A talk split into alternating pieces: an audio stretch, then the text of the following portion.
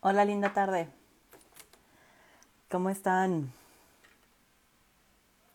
Vamos a esperar a que llegue Sonia y para poder empezar. Hoy va a ser un live un poco más corto, vamos a terminar 7:45, entonces pues bueno, para que lo tengan presente y vamos a estar hablando de emociones y estoy viendo mi batería para para el final. Si no, ya tendré que pararme la mitad a ponerme a cargar el celular. Todo mal, todo mal. Hola, Vani, ¿cómo estás? Qué gusto tenerte por acá. Vamos a esperar a que llegue Sonia. Ah, mm, mm,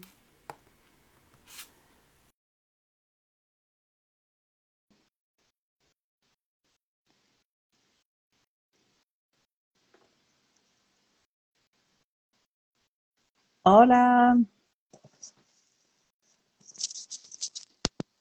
Hola, Fer. ¿cómo estás? Bien, ¿y tú? Bien, aquí echándome un cafecito de media tarde. Qué rico. Con el calor me imagino que te va a ayudar a regular la temperatura. Eso espero, porque tengo un ventilador pequeño puesto allá, así a lo lejos, Ajá. y siento el airecito. Entonces, entre el cafecito y el ventilador, espero que esto mejore. Mm, Ok, yo, yo igual traigo un ventilador, pero me estoy asando está cañón el calor, ¿eh? Está mucho, tremendísimo. mucho. Vi que, vi que se están derritiendo rápido los, los glaciales y bueno, que viene una ola de calor fuerte, entonces, a ver cómo nos va. A ver cómo nos va. Está tremendo el tema del cambio climático, ¿no? Toda la contaminación, todo el abuso y explotación que hemos hecho de la tierra y los, ¿no? Me choca llamarlos recursos, porque justo los pensamos como recursos, entonces son explotables, ¿no? Entonces vamos a hablar del, entonces vamos a hablar de, de la explotación de la tierra. Eso es todo. Sí, Y de los seres y sí, de así las es, plantas. Pero bueno, después de empezar así deprimentemente este live, pensando en, en el fin que nosotros mismos hemos construido, Deprimente. eh, pues qué gusto tenerte por acá. Este live lo teníamos planeado hace un tiempo, pero tuviste la cirugía de muelas, ¿no? Y luego tiempos y horarios complicados, pero lo hemos logrado. Así es, Fer. Me da mucho gusto que me hayas invitado de nuevo. ¿Cómo no? Estuvo súper rica la, la otra, que se nos borró la mitad, pero bueno, esperemos que esta no nos suceda lo mismo y que sí se quede grabada completa. Ay, ojalá que sí. Y si no, Y pues disfrutemos lo que hay. me encanta, disfrutemos lo que hay. Y pues bueno, vienes, ¿no? Quedamos de que íbamos a hablar de emociones. Cuéntame, Sony. ¿qué andas pensando con el tema? Este, bueno, pues estoy dando un taller eh, desde hace ya tiempo, más o menos como dos años. Hace dos años di la primera edición. Y bueno, es un, es un taller justo para no hablar de inteligencia emocional, eh, por, por lo que puede implicar el término de inteligencia emocional, y más bien hablar de habilidades emocionales, ¿no? Que, que habilidades, pues, me parece que el término inteligencia es, ¿lo tienes o no? Ya sabes, ¿no? Con, mm, con la clásica escala de, del coeficiente intelectual y todo es muy medible y demás. Y me parece que el hablar de habilidades eh, pudiera pudiera ser más amigable y todos tenemos habilidades, ¿no? Este, claro. y la inteligencia, bueno, pues ya hay muchas personas que se autodenominan analfabetas emocionales y no creo que haya algo así, pero no, no sé tú qué piensas. Es que me gusta esto, esto que haces, ¿no? Como, claro, la inteligencia la tenemos asociada, porque aparte hasta hay estudios que hablan de la inteligencia la heredamos de la madre, ¿no? O sea, ya hay un tema ahí como hereditario, como determinado, como, ¿no? Así vienes ya armada de paquete, entonces lo inteligente que puedas llegar a ser va a depender de los genes que traigas, ¿no? Entonces, esto que haces de cambiarlo por habilidades cambia toda la perspectiva porque creo que cualquier habilidad se puede desarrollar si se practica, ¿no? Es como, yo hoy no soy nada ebanista. No sé, o sea, no soy, no llego ni a carpintera, pues, o sea, porque sé que el ebanista ya es una habilidad mucho más como meticulosa y tal, ¿no? Entonces, claro, nunca he tratado de hacer nada de carpintería, ¿no? Seguro si lo intento hoy me quedaría un, eh, un especiero como el de Homero Simpson. No sé si han visto ese capítulo, me parece maravilloso. Pero justo si lo practico seguro, voy a desarrollar la habilidad. No sé si llega a ser un excelente banista ni la mejor del mundo, pero podría llegar a ser una ebanista que se defienda, pues. Entonces, Me, me, gusta este juego que haces, porque entonces, si cambias el término inteligencia por habilidad, entonces es un hacer, no es un predeterminado. Sí, sí, no, no, sí. Digo, la, la inteligencia también se puede desarrollar, pero pero bueno, ahí, ahí ya es como meternos a otra cosa, ¿no? Y en habilidades, justo pudieras, pudieras a lo mejor no ser tan buena en ebanismo, ¿no? Pero a lo mejor ya tienes otras habilidades que te permiten, de cierto modo, ejercer la carpintería. Y entonces ya no partes de cero, ¿no? Ya, ya cuentas con otras habilidades que te permiten entrarle y creo que, creo que así somos todos en cuanto a las emociones. Eh, lo que pasa es que nos han vendido un, este término de inteligencia emocional como algo que, como algo que incluso tenemos que ir a adquirir, ¿no? Este, algún curso, justamente pero en el curso este nos damos cuenta que ya tenemos esas habilidades, ¿no? Más bien aprendemos a ejercitarlas o, estamos ejercitándolas a lo largo de, de, todo el taller y no más bien a enseñarle a las personas cómo deberían de expresar sus emociones, porque creo que nadie tiene esa receta, ¿no? Yo no te puedo decir a ti qué es lo adecuado en cuanto a cómo debes de expresar tus emociones, cómo las debes de interpretar, eso es muy subjetivo. Y bueno, es, es un poquito eso la, la onda que ahora traigo, igual este, como un poco basada en este término que, que conocemos de Heidegger, de la, de la tonalidad afectiva.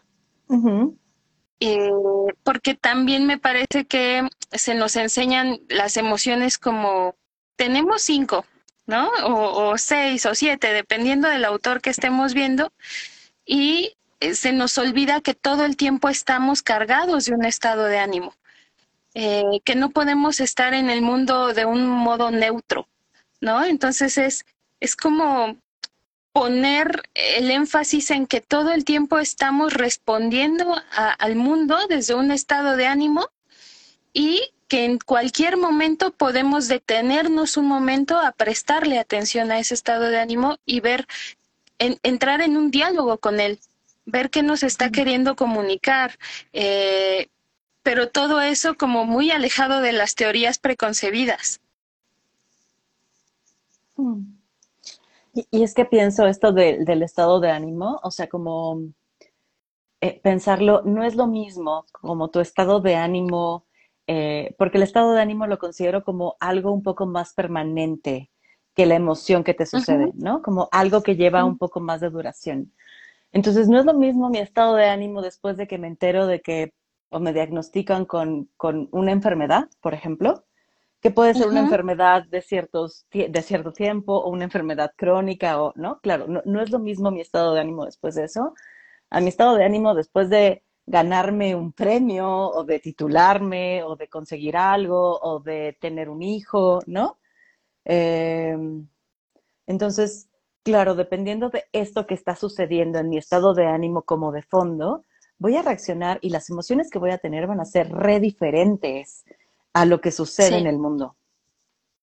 Sí, sí, sí, no es lo mismo responder este a una mala noticia si previamente ya estás cargada de un estado de ánimo de esos que podemos llamar positivos, a responder desde un estado de ánimo de tragedia, ¿no? En donde dices, chin, otra vez echarle más piedritas al costal, no es lo mismo. Y justo creo que muchas veces dejamos de lado eh, es, estos estados emocionales, pero ahora se me viene otra cosa, Fer, como pareciera que también le ponemos más atención al, a lo que nos viene como abruptamente, justo como lo mencionas, en forma de emociones, que al estado de ánimo que nos acompaña eh, en todo momento.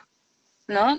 No sé cuánto tiempo nos damos al día, eh, si nos tomamos un momento para ver cómo estamos, eh, para, para sentirnos, para ver cuál es nuestra disposición justamente hacia el mundo. Eh, hoy no lo he hecho, ¿tú? No, hasta ahorita que lo estás diciendo yo, ¿cómo estoy? ¿No? Desde que empezaste pensando, ¿cómo estoy?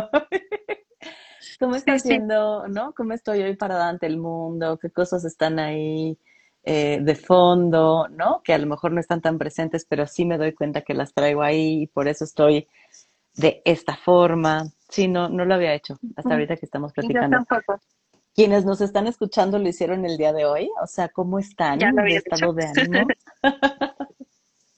Sí, y justo de sobre el estado de ánimo, pues traigo algunas notitas, ¿no? Este, es, justo eso, que el estado de ánimo nos acompaña todo el tiempo. Obviamente va cambiando, obviamente quizá algunas de esas emociones que surgen lo pueden mover un poco o mucho, eh, pero ese, ese es el punto número uno, ¿no? Que siempre estamos cargados de un estado emocional.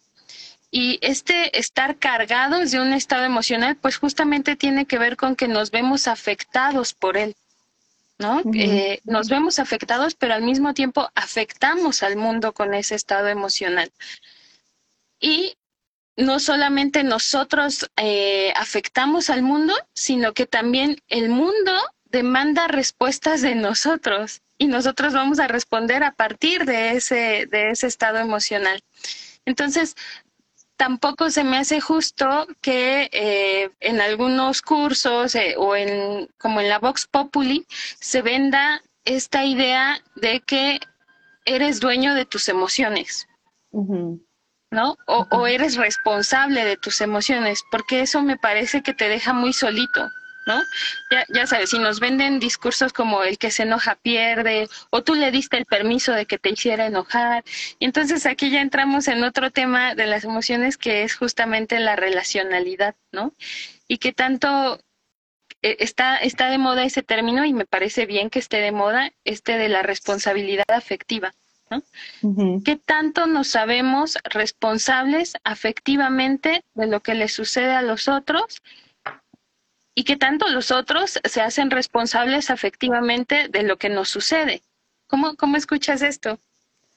Que pues, está cañón porque a mí hay cosas que me, que me mueven mucho, ¿no? O sea, hay cosas que comparto, por ejemplo, cuando dicen, eh, tienes derecho a enojarte, pero no agredir y lastimar al otro, me queda clarísimo, ¿no? Como, sí, me queda claro, pero también creo que a veces no nos alcanza lo que estamos viviendo para no llegar ahí, ¿sabes? Como a veces me va a sobrepasar lo que estoy sintiendo y voy a lastimar al otro desde un grito, un insulto, un, ¿no? Como hasta contestar feo, pues, ¿no? Como, pues tú también. Eh". Em, y creo que desde ahí también nos pueden hacer muy, sentir muy culpables como deberías de poderte controlar. Por, o sea, justo es esto, hay, hay un chingo de cosas que me van pasando y sí, si estoy, si estoy en un buen como estado de ánimo y se da un, conflicto, probablemente pueda lidiar de una mejor manera con el conflicto. Me pueda detener, pueda respirar, pueda decir lo que me está pasando de manera coherente, ¿no? Tranquila. Pero a veces no me va a dar. Entonces, sí me, como que me mueve mucho cuando dicen, hay que contestar de tal o cual manera ¿Cómo? Dime cómo chingados, o sea, cómo lo estructuro cuando hay días que estoy súper triste o muy enojada o muy irritable o muy hormonal, porque también hay días que estoy muy hormonal y me sobrepasa. Sí, y, y, es que hasta biológicamente es imposible, ¿no? O sea, me parece que queremos forzar a la emoción a ser racional y las emociones no son racionales. Son, son, irracionales, por eso es la parte emotiva. ¿no? Pero, pero ahí estamos muy al ¿no? Con volver eh, racionales a nuestras emociones y no se puede porque inclusive la literatura eh, química, biológica sobre las emociones nos dice que llegan las emociones, nos secuestran, hacen lo que tienen que hacer y se van. ¿No? Y, ya después se calman y entonces entra el sentimiento y es cuando cuando el, el, sentimiento contiene ya más una parte psicológica, ya es cuando podemos introducir lo racional y es cuando podemos empezar a pensar, pero antes no.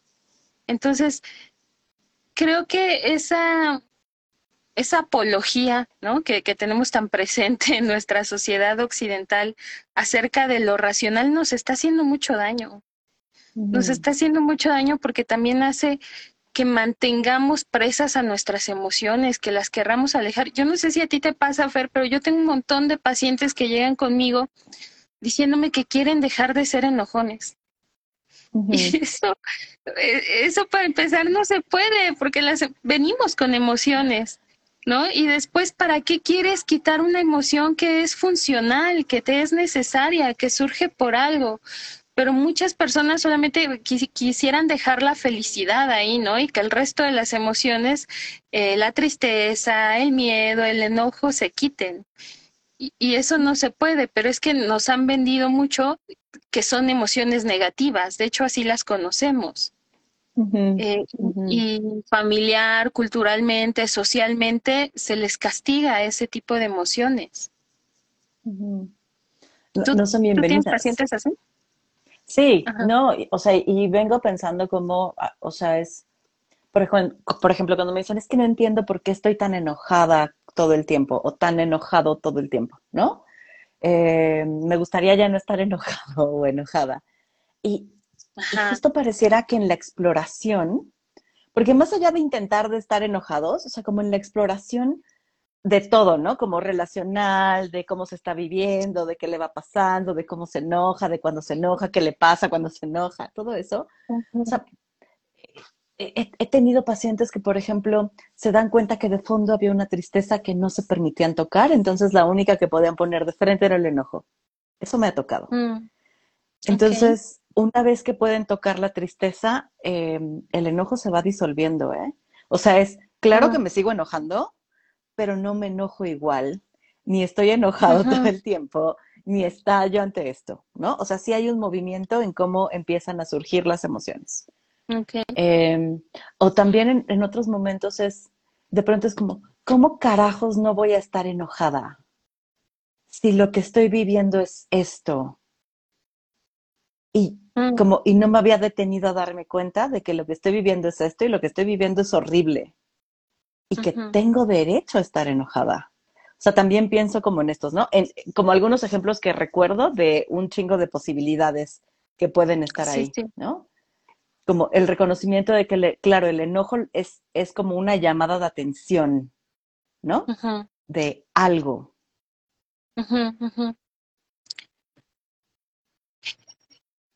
Y es curioso también, creo que si las queremos quitar, entra con, con esta construcción del yo que hacemos.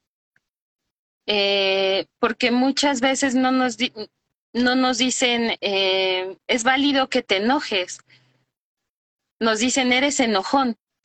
y el ser enojón lleva implícito que es malo ser así, ¿no? Entonces ya, ya hay dos errores porque la emoción no es algo que somos, es algo que nos pasa.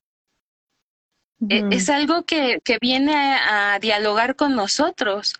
Eh, no somos asquerosos, no somos enojones, no somos miedosos, más bien nos ponemos tristes, nos enojamos, nos asqueamos. Y entonces creo que es más fácil aceptar esa posibilidad en nosotros, ¿no? Como tengo la posibilidad de enojarme, tengo la posibilidad de asquearme, tengo la posibilidad de ser feliz, a querer eh, definir nuestra vida y, lo que somos en esos términos, ¿no? Porque también sucede que ponemos metas como una meta en la vida muy, muy clásica es quiero ser feliz. Y entonces no nos vamos percatando que incluso en, eh, a lo largo del día, al menos quizá en una ocasión fuiste feliz y no lo notaste por estar aspirando a esa meta que tiene que ver con tu yo y con lo que quieres para, para la construcción de tu identidad, que es ser feliz. Eh, esa es otra de las cosas que pasan. Eh, la, la, otra es esto de, del parecer irracionales ante los demás. Me choca, me choca, me choca. Creo que la parte que más me choca de ser psicóloga es que no te dan chance de tener esas emociones negativas, ¿no? Y entonces deberías de tener las súper controladas, no, no tienes chance de enojarte. Eso me choca. Eh, ahí es cuando digo que la, que la racionalidad nos está haciendo daño.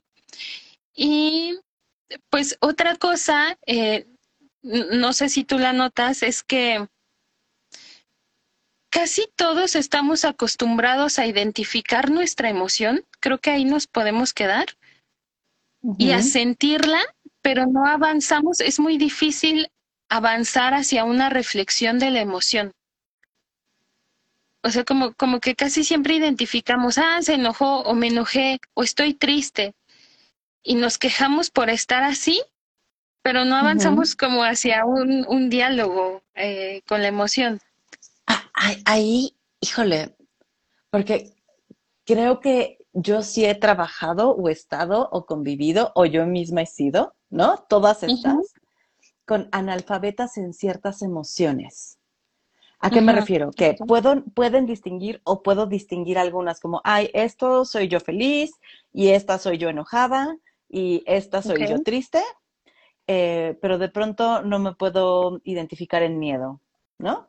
O no me puedo identificar en... Mm. Eh, entonces, creo que no es que no reconozcamos todas, es que creo que hay algunas que de pronto no reconocemos o confundimos o no estamos muy seguros de qué demonios estamos sintiendo. Eso no quiere decir que no podamos llegar a de pronto identificarla, ¿eh? Eh, o ponerle un nombre o tal, eh, pero sí creo que de pronto, o sea, es como, estoy sintiendo algo que ni sé qué es. Sé que no es lo que sí reconozco, pero esto que estoy sintiendo no tengo ni idea. Entonces, creo que de pronto también podemos tener un poco de ignorancia de aquello que sentimos. Bueno, y ya de la reflexión, Sony, o sea, que te digo, no, a veces ni llegamos a eso. Otro paso, ¿no?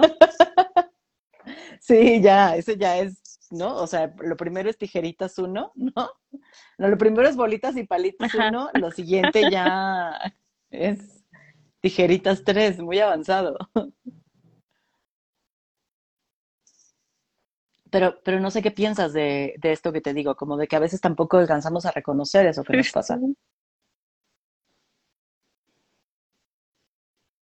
Sí, sí, eh, y en algún punto, sabes, a mí me parece que es parte como de un trato banal que nos damos, ¿no? Como, como de tocarnos superficialmente, de repasarnos incluso rápido, ¿no? Como, como de analizarnos rápido con el fin de quitar pronto esa emoción que nos disgusta y como que andamos en general con prisa. Eh, hay, hay un término, Fer, de, un psicólogo transpersonal de Jung que, que, habla de la sombra, ¿no? Que, que, dice que todos, todos tenemos una sombra y que en esta sombra no necesariamente tiene que ver con cosas malas moralmente, ¿sabes? No, no tiene que ver con que seamos tengamos impulsos asesinos o no pudiera estar ahí, pero no necesariamente. Más bien habla como de cosas que no queremos reconocer como parte nuestra. Y entonces todas esas cosas que no queremos reconocer como una posibilidad que podemos tener, las vamos eh, alejando, ¿no? Las vamos justo poniendo en la sombra. Y entonces ahí se, ahí se quedan y cuando aparecen no nos sentimos tan cómodos con ellas. Eh, yo recuerdo algunas veces que estaba enojada y me decían, ¿por qué estás enojada? Y yo negando mi enojo, ¿no? Como, como diciendo, no, yo no soy alguien que pueda enojarse. Eh, o, sentir vergüenza, ¿no? También recuerdo que era una emoción que yo tenía bastante castigada antes. Pero es justo porque no quiero que se me reconozca como una persona que, que se puede enojar no quiero que se me reconozca como una persona que pudiera sentir vergüenza, que pudiera sentir miedo y entonces voy apartando esas emociones. La otra vez una paciente me decía, me es más fácil colocarme eh, como alguien que se puede enojar que como alguien que tiene miedo, porque siento que desde desde el enojo todavía puedo dar una cara más fuerte y cuando tengo miedo toco mi vulnerabilidad y dejo que el otro me conozca vulnerable y no quiero, porque me puede herir, ¿no? Porque igual y no puede sostener mi tristeza y, me puede lastimar desde ahí. Entonces sí, sí me hace mucho sentido lo que dices, Fer. Mm. Es que te, iba escuchando, Sony, y, y, me quedé me quedé pensando en que la responsabilidad afectiva quedó ahí flotando, ¿eh? O sea, me doy cuenta que quedó ahí. Eh, pero también justo esto, como de pronto ni siquiera sabemos cuáles son las emociones que hay, ¿no? O sea, quienes estudiamos psicología o algo que se acerca a hablar de estos temas emocionales, tenemos más recursos y herramientas porque en algún momento tuvimos que haberlas estudiado para pasar un examen, ¿no? para exponer una clase como un requisito. Pero de pronto en, en, el mundo de allá afuera, o sea, creo que ya se empieza a hablar más de ello, ¿no? Lo cual me alegra. Pero siento que falta un montón, ¿no? O sea, falta, o sea, falta un montón como de que estén puestas ahí, de que se hablen de ellas, de que salgan estos anuncios en tele, ¿no? De cuáles son, ¿sabes? Como llevarlo a todo mundo y que sea accesible a todo mundo. Eh, como para que podamos empezar a saber que hay diferentes formas de estar y responder al mundo. Porque lo que decías hace ratito, o sea, una emoción no te define ni te hace, ¿no? Tenemos la sombra donde mandamos todo aquello o donde no nos reconocemos a nosotros como en la enojona, en la miedosa, en, ¿no? En la triste. Eh, y ya me perdí, porque esto que te estaba diciendo tenía un punto al que iba a llegar. No te preocupes, no te preocupes. Eh, ah, pero justo esto, como reconocer que, que, son emociones que son movibles y que surgen en relación con el mundo. O sea, es, no me surgen a mí sola, surgen en relación, porque aunque parezca que estoy sola, están surgiendo con relación a un evento, con relación a algo, con relación a que va a haber una onda de calor horrible y eso nos da un chorro de tristeza. Eh, ¿sabes? No surgen en la nada, no surgen solo en mí, surgen siempre en relación.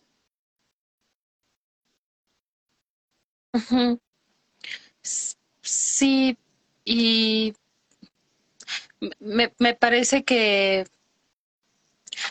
ahora la psicología también se vuelve un poco violenta, ¿no? Al, menos las, las, formas de psicología más aceptadas, más científicas, se vuelven un poco violentas con, con nuestras emociones y nos dejan solos, ¿no? Porque, porque no estamos acostumbrados a repartir esta responsabilidad. Y porque, porque siempre eh, eh, ante un conflicto me parece que a veces gana más el, querer defenderse que el querer eh, de primer momento aceptar cómo me estoy relacionando contigo. Y, y entonces sí es triste ver esta parte y es comprensible que ocultemos nuestras emociones o intentemos ocultarlas o pasemos de, con ellas de, de forma banal porque porque se nos castiga, porque la, la, psicología tradicionalmente nos dice que hay que controlar las emociones, no nos dice quédate tantito en ellas. Nos dice que hay que aprender a manejar nuestras emociones, que hay que aprender a expresarlas. Y entonces ya hablamos de algo que es correcto versus algo que hago y que ahí dice que es incorrecto, que es irracional. Eh, no, no, no sé, Fer, también te quería leer algunas cosas como, como de esto que te comentaba de la banalidad o, les comentaba de la banalidad. Este, por, por ejemplo, yo tengo aquí anotado algunas formas de ser banales con nosotros mismos y con nuestras emociones. Uno pudiera ser cuando no somos reflexivamente conscientes de estar en el mundo desde un estado de ánimo.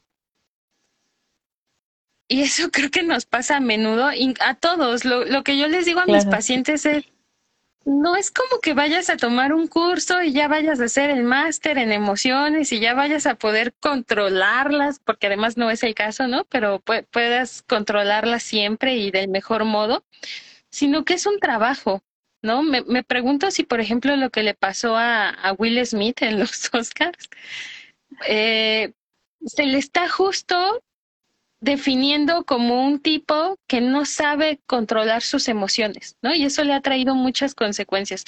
Obviamente tendríamos que entrevistarlo y solo él sabe por qué hizo lo que hizo, pero ya desde ahí ya se le está definiendo de un modo, ¿no? Y, y se está condenando su enojo hay otras perspectivas con las que yo eh, concuerdo, por ejemplo, la perspectiva feminista, ¿no? De este, desde que ambos son machistas y tal. Pero bueno, ya desde un punto eh, de las emociones, pues solo él sabe por qué reaccionó así, ¿no? Eh, seguramente tiene mucho que ver la educación, el machismo y todo eso, pero bueno, al final eh, del día eh, se le castiga y él se castiga a sí mismo. Eh, vi que apenas renunció a la academia por este acto que tuvo, ¿no? Entonces ya, ya quedó definido así. De hecho, muchas personas dicen que ya no va a ser recordado por su Oscar, sino por la reacción que tuvo en los Oscars, ¿no? Eso, eso me parece muy fuerte. Pero bueno. Y, y, y, estaba pensando, Sony, porque justo hablas ahorita de la perspectiva. Ay, perdón, Se, cortó un poquito. ¿No? Hablas ahorita justo de la perspectiva feminista, ¿no? Y que pues sabemos aquí que yo también soy feminista, ¿no? Y la perspectiva con la que veo, interpreto y me muevo en el mundo es a partir de ahí. Em, pero, por ejemplo, el otro día estaba escuchando justo a Diego Rusarín hablando de esto, ¿no? Como de este momento. Y él decide no abordarlo desde ahí, porque de pronto también, ¿no? Como tiene eh, cuestionamientos sobre el patriarcado y sobre, ¿no? ¿Qué, ¿Qué, están haciendo los hombres ante esto y qué están haciendo para la deconstrucción de masculinidades, que me parece bien que lo haga desde ahí, ¿no? Eh, pero decide hacerlo desde cómo de pronto la violencia es necesaria ante la opresión, ¿no? Mm. Cómo no hay movimiento eh, si no hay violencia como una respuesta a la opresión que se vive. Entonces, esa es otra lectura.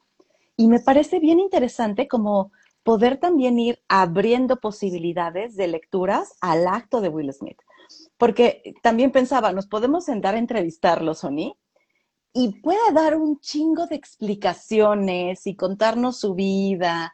Y, y a veces ni eso alcanza porque dices, en el momento nos raptan las emociones, ¿no? Entonces, creo que a veces cuando hacemos la reflexión de la emoción, nos contamos algo coherente, algo que nos hace sentido con eso que hicimos con la emoción. Pero a veces no es ni eso tampoco. Iba, iba pensando esto, ¿no? Como de pronto solo reaccionamos. Sí, fíjate que en cuanto al enojo, eh, yo también pienso que el enojo surge como un modo de poner un alto, ¿no? de marcar un límite de que aparece cuando algo en nosotros eh, lo, sentimos amenazado y es necesario marcar ese límite. Eh, y creo que eh, eso también pasa en las marchas feministas, ¿no? Es que es, es un límite que ya tenemos como mujeres que no podemos seguir permitiendo que se pase por encima de nuestros derechos y surge el enojo a veces expresado como violencia y creo que no sé si está bien o está mal, pero creo que es una reacción válida y es una reacción que sobre todo está ahí, ¿no? Y, que habla de algo más que el daño material que se pudiera producir a los eh, monumentos, ¿no? Creo que habla de, de, una frustración y de todos los derivados del enojo que ya tenemos eh, eh, en nosotros mismos.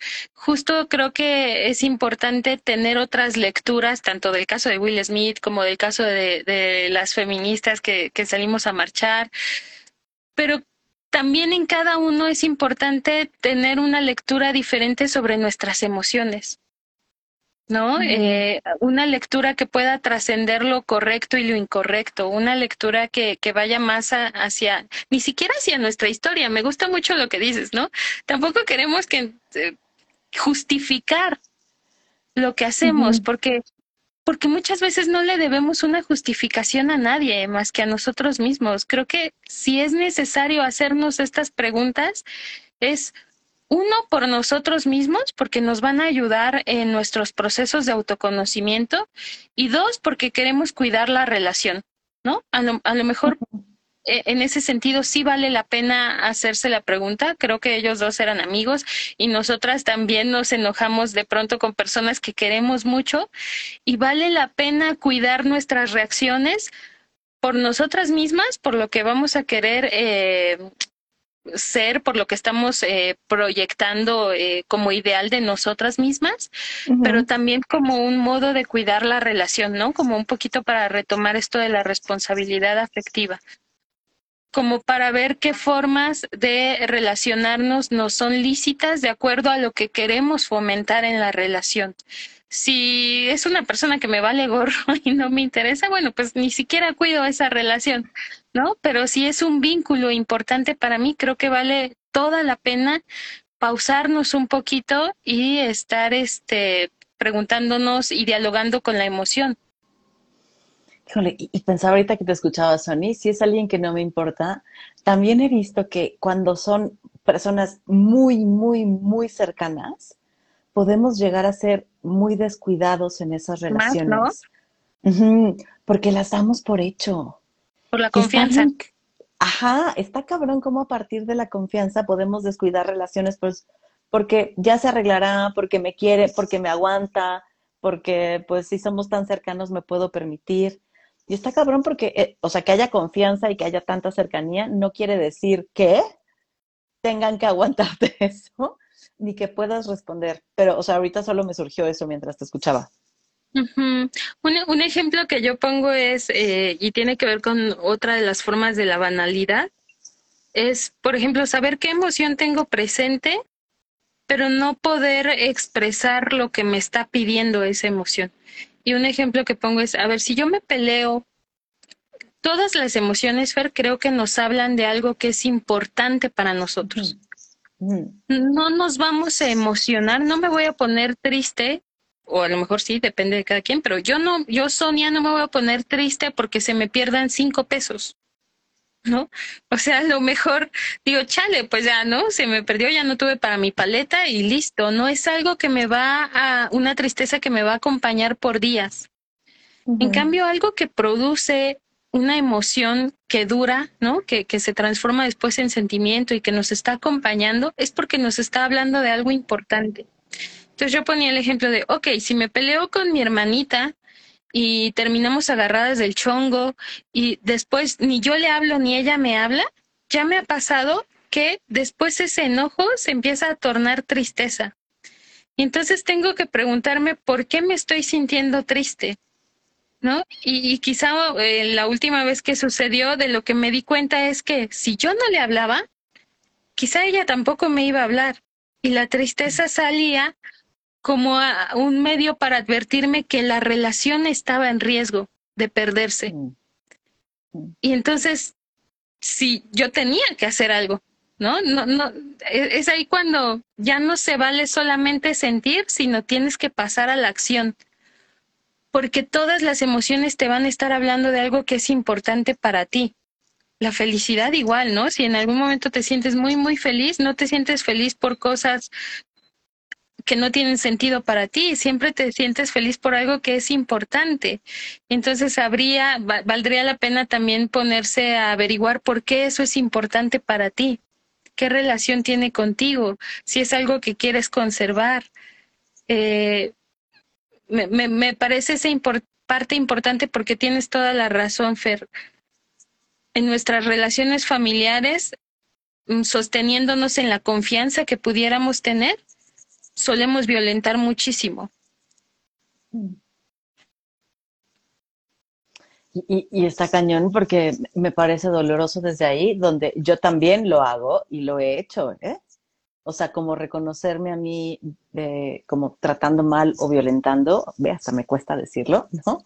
Eh, gente por justo por la confianza que nos tenemos y como no pasa nada, lo resolveremos después. Y, y no nos vamos dando cuenta de cómo la relación de a poco se va lastimando, o de a mucho a veces. De a mucho, sí. Ay, Fer, pues estuvo muy bueno, pero creo que tenemos que ir cerrando, ¿es así? Sí, justo te iba a decir eso, que ya nos quedaban tres minutitos. Eh, y no sé con qué, con qué te gustaría que, que nos quedáramos, eh, ¿no? Como, con qué te gustaría cerrar. Nada, pues solo eso como, como reflexionar, quizá eh, dejar algunas, algunas preguntas, ¿no? Que, que hacemos desde la desde las habilidades emocionales y que me parece que no se tocan mucho en la inteligencia emocional. En la inteligencia emocional nos podemos ir como con un esquema bien sencillo.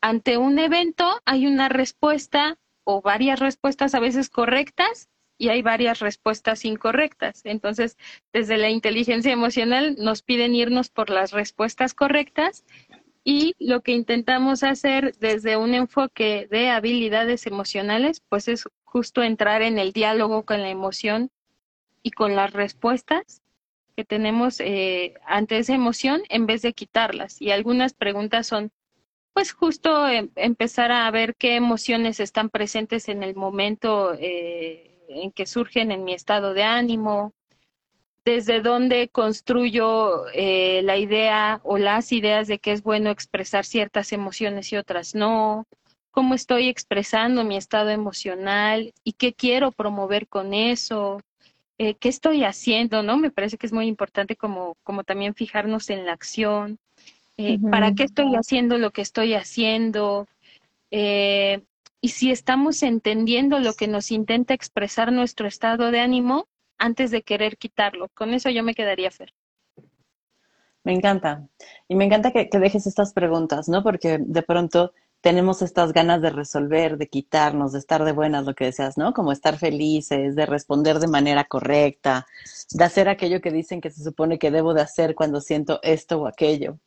Y creo que es mucho más rico, mucho más valioso eh, el detenernos a cuestionarnos y a irnos conociendo, y reconociendo, ¿no? Como, eh, y creo que de ahí podemos, no sé, aprender nuevas formas de responder si queremos, porque también es eso, si queremos, no es necesario, ¿no? Sí, yo agregaría finalmente, Fer, que hay que vivir las emociones y hay que darles la bienvenida y intentar controlarlas en el sentido solamente de quizá no, no hacer daño a los vínculos que son importantes para nosotros, pero como teniendo muy presente que nada nos garantiza que vamos a reaccionar del modo que pensamos, ¿no? Como también darle chance a la irracionalidad. Eh, dar, darnos chance de conocernos también en esos momentos y yo estoy segura que ya después el trabajo reflexivo que venga y el trabajo personal que se haga nos va a mover y cada vez vamos a ir respondiendo del modo que nosotros, pero que nosotros, no que la sociedad, no que los libros, no que las otras personas, que nosotros creamos más adecuado para lo que queremos promover, tanto en nosotros mismos como en nuestros vínculos.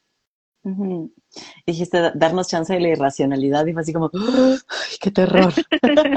Oye, Sony, solo antes de irnos nos preguntan si recomiendas algún libro sobre habilidades emocionales. Mm, no conozco muchos. Este, voy a estar subiendo información a mi Instagram porque previo al, al curso me gustaría estar como compartiendo más información acerca de esto que, que estoy trabajando. Y pues no, no hay, no hay mucho más que les recomiendo entrar al taller. Buenísimo.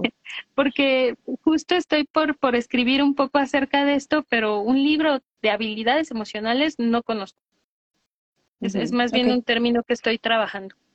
Buenísimo. Pues muchísimas gracias, Sony, por, por estar por acá y por hablar de emociones. Ya nos pondremos de acuerdo después cuando nos dé la vida la agenda para seguir platicando de otras cosas interesantes. Em, Que tengas linda tarde y gracias por compartir, compartirnos y gracias a quienes nos acompañaron hoy. Gracias, gracias a todos. Bye. Bye.